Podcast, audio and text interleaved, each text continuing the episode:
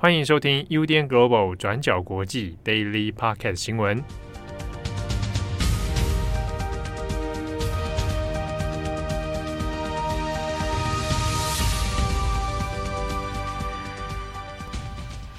Hello，大家好，欢迎收听 UDN Global 转角国际 Daily Podcast 新闻。我是编辑会议，我是编辑佳琪。今天是一月十号，星期一。那今天一早出门的时候，发现天气很好，然后我就觉得心情很好，只要不下雨都好。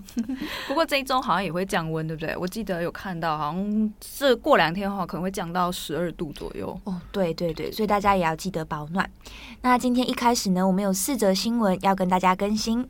好，首先第一个呢是关于纽约的火灾，在昨天，也就是一月九号的时候，纽约的布朗克斯区发生了一起非常严重的火灾，共计呢造成了十九人死亡，那其中呢还有九人是十六岁以下的儿童，那除了死者之外呢，另外还有六十三人受伤。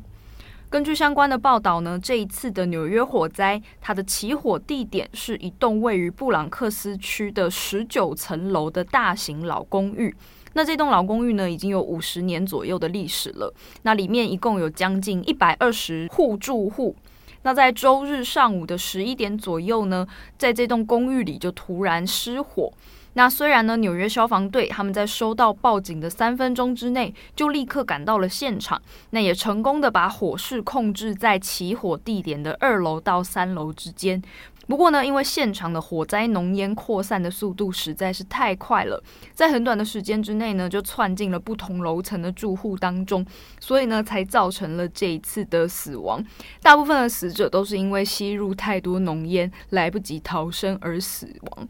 那在社群网站上也可以看到许多浓烟不断窜升啊，然后还有消防队员在现场救援等等的一些相关的照片跟影像。那根据当地的消防员说法呢，这一次的起火原因很可能是在其中二楼到三楼左右的住户，他们的暖气机发生了故障。那发生了故障之后呢，有可能是因为住户他在当下仓皇的决定逃生，那在当时呢就来不及把他的这个房门关起来，才会导致呢浓烟它快速的扩散到不同楼层，造成这一次的悲剧。那这也是纽约呢，它从一九九零年布朗克斯区的一家夜店 Happy Land 遭到恶意纵火，导致八十七人死亡之后呢，在这几十年来，纽约市发生最严重的一个火灾案件。那目前受伤的六十三人呢，都已经被分别送往布朗克斯的五家不同医院急救当中。那目前呢，在这六十三个伤患当中呢，还是有十三人是有生命危险的。那根据报道呢，这栋老公寓它过去其实是没有什么重大的建筑违规记录的。那有一些比较轻微的问题，也都在这个建商呢也都有立即做改善。那不过呢，纽纽约时报他则采访了一些当地的住户，就指出说呢，过去这栋老公寓常常因为各种原因，像是居民误触啊，或者是系统故障等等，所以曾经多次有错误的火灾警报响起，就可能让当地的这些住户们在这一次真的发生火灾的时候，没有办法立刻提起警觉。那不过呢，详细的一些火灾的起因啊，还有当地居民逃生的状况等等，目前呢都还在进行调查当中。好，那在这则新闻的最后呢，也帮大家更新一下，就是关于内政部消防署，他们其实呢也有整理出一些火场逃生的避难流程。因为像这一次纽约的火灾事件，就是起因于住户逃生的时候，他没有记得关门，就导致浓烟快速窜往其他楼层，造成这个悲剧。那根据内政部的整理呢，内政部消防署的整理呢，他们就有提到说。比方说，有一个问题是遇到火灾的时候，你要往上跑还是往下跑？那根据内政部消防署的答案呢，就是说尽量可以的话是往下跑到一楼，也就是建筑物的出口所在处。那如果你人是在地下室的话呢，就尽量往上跑，也是一样跑到建筑物的出口。那至于呢，开门之前是不是要注意一些什么事情？那他们的答案是说呢，在开门之前，你必须要先做的事情是先摸摸看门把，看一下门把是不是会很烫。那还要测试一下，看看门外是否有烟雾。他的说法是呢，第一就是你先摸摸看门把，如果门把呢没有感觉很烫的话，你就先打开一条门缝，先小小的观察看门外状况是不是有烟雾。那如果没有烟雾的话呢，就可以进行逃生，并且逃生的时候一定要记得随手关门，来防止火还有浓烟扩散到其他地方。那如果门外是有烟雾的话呢，也就不要继续再穿越烟雾逃生了，你很有可能会被烟雾呛伤，或者甚至。有更危险的后果。那如果发现有烟雾的话呢，你就应该要关门，赶快退回室内，一定要记得关门。那并且呢，你就用衣物或者是毛巾把这个门缝塞住，避免呢烟雾流进你所在的这个空间。那并且呢，你就要赶快移动自己的位置到这个离火啊、烟啊、热最远的阳台或者是房间。那尽量寻找相对安全的空间。那记得要把门关上。那如果呢，在逃生过程当中，你是在往下跑或者是往上跑的过程当中发现了烟雾，你就不要再继续前进了，因为呢，人不管怎么跑都是跑不赢烟上升的速度的。那在这个时候呢，你就应该要选择水平的方向来寻找其他的逃生路线。那也同样呢，要记得你在进入一个空间之后，要尽快的关门来防止浓烟侵入。那也一样要用衣物或者是毛巾把门缝给塞起来。好，那以上呢就是这一则新闻的一些相关的整理。好，那接下来的第二则呢，我们更新一下塞尔维亚网球选手诺瓦克·乔科维奇被拒绝入境澳洲的最新进度。那乔科维奇是网球选手，是现在呢男子网球体坛上面的世界第一，也是去年澳洲网球公开赛的冠军卫冕者。那他在上个星期的一月六号抵达了墨尔本的机场，那准备参加在一月十七号要举行的澳洲网球公开赛，结果到最后却因为签证还有疫苗的问题被拒绝入境，最后还被澳洲的边防署扣押，并且取消了乔科维奇的入境签证，要把他强制遣返。但是乔科维奇的态度也是非常的强硬，他找来了律师，准备要对澳洲政府提告。那这个事件呢，甚至也是牵连了塞尔维亚还有澳洲的总理，就引发了国际的关注。那现在这一场听证会会在今天一月十号台湾时间早上七点开始，那会有乔科维奇的律师团，还有澳洲的政府展开一场法律的攻防战，来决定乔科维奇是否可以参加今年的澳洲网球公开赛。那截至现在中午的录音时间，这一场听证会还在进行当中，所以我们的 Daily 只会简单更新一下这一场听证会的重点内容。那先说一下乔科维奇被拒绝入境的前提。乔科维奇本人呢，他是反疫苗的人士，那过去呢也是拒绝施打疫苗的。那他本人在去年的十二月十六号确诊。那至于为什么不打疫苗，为什么反疫苗，他自己本人也是没有多做说明的。但是呢，你要参加比赛还是要符合规定的。国际的职业网球联合会还有澳洲的网球主办单位，在二零二一年的时候就已经规定，参赛的选手必须要完成完整的疫苗接种。那所以，对于乔科维奇本人，他自己是选择低调不配合，那是透过澳洲的官方程序来申请所谓的特别医疗豁免。也就是说，乔科维奇可以在不打疫苗的前提之下，特许入境澳洲打比赛。那乔科维奇自己也在出发到澳洲之前宣布已经取得了这个特别的医疗豁免，那结果却在入境澳洲机场的时候无预警的被临时取消了他的签证。那所以今天的这场听证会的重点就围绕在关于取消乔科维奇的签证程序上面是否有任何的疏漏，也就是澳洲有关当局有没有遵守这些程序。那按照规定，澳洲的边防署它是有权利在机场取消乔科维奇的签证的，只要他们认为这个人，也就是乔科维奇，对于澳洲社区的健康啊，或者是安全等等构成风险，那就有权利这么做。所以站在澳洲边防署的角度，乔科维奇没有接种疫苗，那就会造成所谓传染的风险。那尤其考量到现在澳洲的疫情是直线攀升，那过去一周平日的新增确诊人数也是七万多人。那就连澳洲民众其实也是支持，就是取消乔科维奇签证的做法。他们认为，就算你今天是世界级的选手，也不可以享有这样子的一个特权。那不过呢，乔科维奇律师的说法就不一样了。他们就说，乔科维奇早在去年的十二月十六号就已经染疫了。所以，他再次染疫，或者是把病毒传染给别人的风险是不高的。那尤其律师一直强调的重点，就在于程序上面是否合理。那律师就有提到，乔科维奇已经完成了澳洲网球协会要他提交的所有资料。那甚至当局也确实给乔科维奇特别医疗豁免了。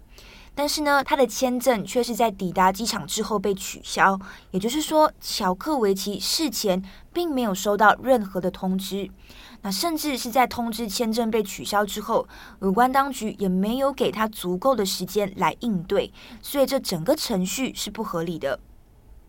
那但是呢，截至现在的录音时间，听证会还在进行当中。那预计下午会是由澳洲政府这边来进行辩护。那目前法庭外面呢，也是聚集了乔科维奇的支持者。那这一些支持者就认为，运动跟政治应该要分开，然后也呼吁希望乔科维奇可以顺利的参加比赛。根据 BBC 的分析来看，目前我们也没有办法确定乔科维奇会不会胜诉。那就算会胜诉，也不保证他就一定可以参加这个网球公开赛，因为澳洲的移民局还是有权利再次取消签证的。好，那这个听证会的细节跟结果，我们也会再持续留意，然后有最新的进度也会再跟大家更新。好，下一则呢，我们来看一下关于哈萨克的阿拉木图骚乱。从上周开始的哈萨克骚乱呢，到了一月九号星期天的时候呢，根据哈萨克政府的官方说法，已经有将近六千人遭到逮捕。并且呢，官方还指出说，其中是有包括大量的外国人也参与了这一次的骚动。那此外呢，也已经有高达一百六十四人在这一次的冲突当中死亡。那从一月一号左右开始的这一场抗议呢，最初是为了石油与天然气价格的上涨而造成的这个民间的抗争，但是到了后期呢，则开始反映了一些民众对于总统托卡耶夫政府，还有呢，在托卡耶夫政府背后掌握实权的前总统纳扎尔巴耶夫的种种不满。而在前几天呢，托卡耶夫他也是直接向由俄罗斯主导的这个集体安全条约组织 CSTO 求援。那 CSTO 呢也立即做出回应，包括俄罗斯在内的多国联军呢已经被立刻派往哈萨克。而到了这两天呢，托卡耶夫也已经表示说，阿拉木图等等地方的局势都已经稳定下来了。那托卡耶夫之前的说法呢，是说在阿拉木图骚乱的时候，有将近两万名暴徒正在袭击这座城市。于是呢，他就表示说，CSTO 的安全部队可以在没有警告的情况下开火。那根据 CSTO 派出的这些安全部队，他们的说法呢，也是说他们试图要恢复当地的秩序，所以呢，才不得不杀死这些阿拉木图的暴力制造者。那也让死者呢，从前几天的四十四人，那其中大部分都是军警，在短时间内呢，立刻上升到了一百六十四人。那其中呢，也有很多是普通的民众。不过这一系列的暴力事件啊，还有外国军队的进驻啊，在这一个过程当中，其实还有很多疑点是没有厘清的。比方说呢，为什么起因明明是一开始的抗争是发生在曼格斯套州的石油小镇扎脑金，但是呢，暴力冲突会这么快，同时就在这个最重要的城市阿拉木图继续发生呢？那此外，为什么总统托卡耶夫他当时指控说有很多暴徒是来自国外，是有境外势力干涉？那甚至呢还指出有黑道，他们想要趁机占领军方设施啊、机场等等这一些的重要机构。这些指控又是否是真实的？那除此之外呢，还有说为什么你在一个总统在面对这样的暴力事件的时候呢，没有办法用哈萨克自己的军警来处理，而是立刻想要对外求援俄罗斯来出兵进驻自己的国家？背后的目的跟考量又到底是什么呢？其实，在这两天的一些报道，包括说 BBC、金融时报，还有我们的专栏作家孙超群等等，其实都指出说，目前有越来越多的资料跟证据可以证明说，最近的这一次的阿拉木图骚动的暴力事件，其实背后很有可能是反映了哈萨克他们内部在统治的权力斗争是有关系的。有分析就指出说呢，这一次的混乱其实背后有一个非常合理的说法可以解释，就是呢，这一次的示威起初确实是由民众自发行动的，但到后来呢，则混杂了托卡耶夫与纳扎尔巴耶夫家族之间的权力斗争。那甚至在这一场权力斗争的过程中呢，还有帮派介入。事实上，其实我们可以回到事件发生的初期，大概在一月四号、五号的时候，是抗议的初期。当时呢，托卡耶夫他曾经为了要平息这些民间示威者的愤怒，他做了一系列的政策嘛，就是包括说颁布长达两星期的紧急状态啊，还有撤换一些官员呐、啊。那事实上，这些官员呢，其实都跟纳扎尔巴耶夫家族，就是在背后掌握实权的这个前总统和他们的亲信是非常有关的。其中呢，就包括解散总理马明他所组成的内阁，那也包括说解除国家安全委员会 KNB 的主席马西莫夫。还有副主席阿比什等等这些人的职位，那其中呢，阿比什他事实上就是纳扎尔巴耶夫的侄子，那这些人呢，也都是在纳扎尔巴耶夫的，就是关系很好、很密切的他的亲信成员之一。那除此之外呢，托卡耶夫他还接替了纳扎尔巴耶夫担任 KNB 的主席这个职位。不过呢，其实根据哈萨克的国家法律，纳扎尔巴耶夫他其实应该在这个职位上是有终身职的权益的。那现任总统托卡耶夫其实就有点像是在趁着这一次的民间抗议来进行对前总统的清算，还有切割等等的这些行动。那这一系列的动作呢，当然就引起了纳扎尔巴耶夫家族的不满。就有消息指出呢，KNB 它虽然是隶属于国家，它叫做这个国家安全委员会嘛。不过呢，事实上它整个团整个集团的成员其实都是非常靠拢于纳扎尔巴耶夫，并且对他效忠的。那在过去也有消息曾经指说，KNB 他们在哈萨克南部甚至还有自己的军队，那也跟当地的犯罪组织关系非常密切。所以呢，这次的骚动虽然前期确实是由民众自发所形成的一个抗争的力量，但是到了后期呢，在阿拉木图示威当中就开始混杂了很多黑帮或者是犯罪集团的成员。那这些人呢，都很有可能是由 KMB 来发起带动的。那这也是为什么，他也就很好的解释说，为什么抗争者可以拥有这么精良的装备，甚至呢还可以攻进这些军事或者是重要设施当中。而托卡耶夫呢，他还根本没办法叫得动自己的国家的军队来镇压，因为 KNB 呢自己就是参与者之一啦。那所以呢，这也解释了为什么托卡耶夫他会立刻想要对国外来求援，甚至不惜呢让俄罗斯所带领的 CSTO 这些外国军队来进驻自己的国家。那托卡耶夫这样子的做法呢，其实也让很多人担心说，诶，俄罗斯它其实已经觊觎哈萨克的资源非常久了，包括说哈萨克有丰富的天然气资源嘛。那甚至呢，俄罗斯它在过去也曾经多次租用哈萨克的土地，用来建设像是火箭发射站啊，还有反弹道的飞弹基地啊等等。所以呢，在俄罗斯其实这么迫切的需要哈萨克的资源，在这样的情况下，托卡耶夫这样的做法，是不是有点像是在引清？清兵入关的做法，风险是不是会很高？也有很多评论呢，甚至担心说，托卡耶夫他这样子可能反而会引来更大的危险。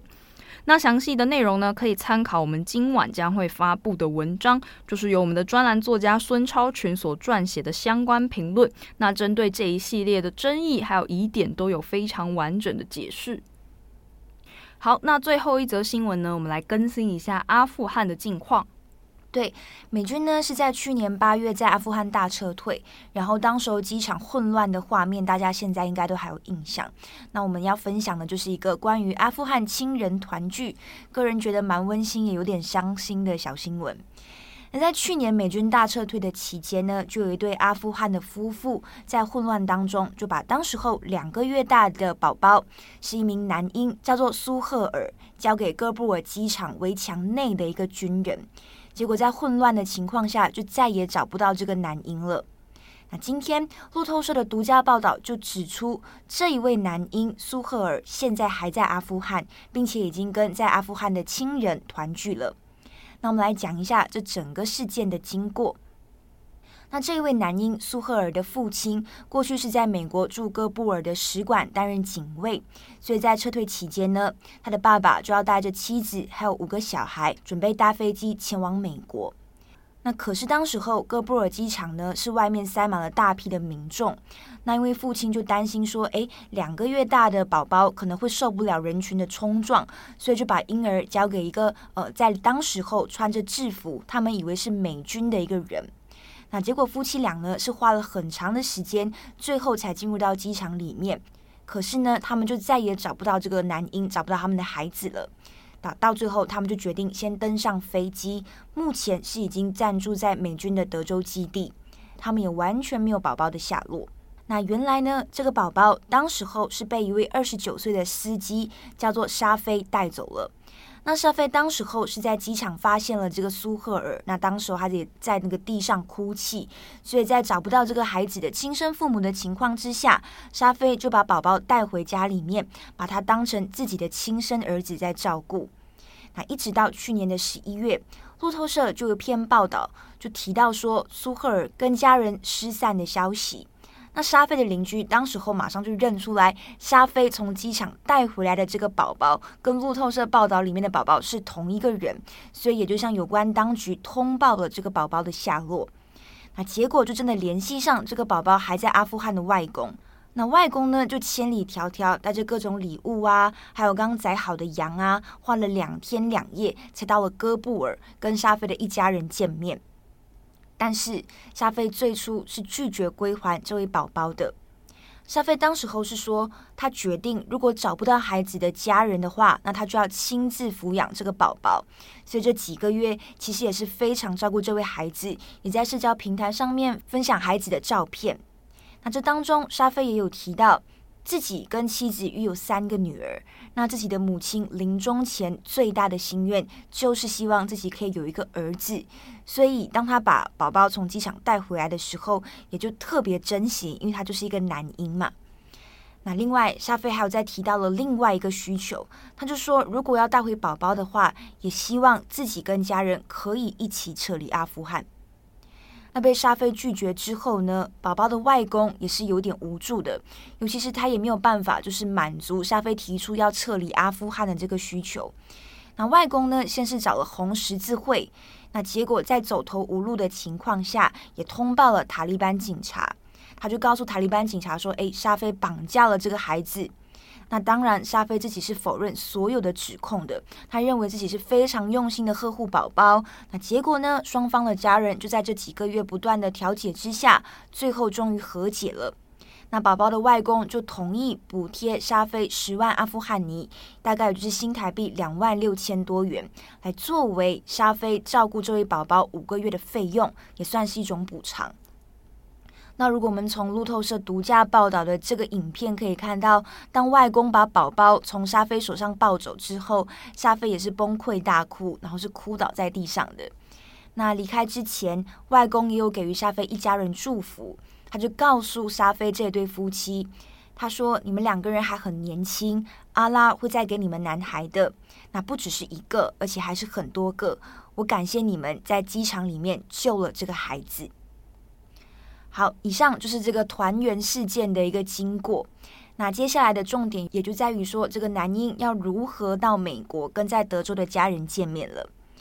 那要讲的是，这或许也已经是相对幸运的个案，因为在撤退的过程当中，其实还有很多亲生骨肉分离的例子。而且目前呢，美国在阿富汗是没有大使馆的，再加上国际组织现在已经是不堪负荷了，所以这一些面临分离的亲人要怎么相聚，后续其实也是更加困难、更复杂的。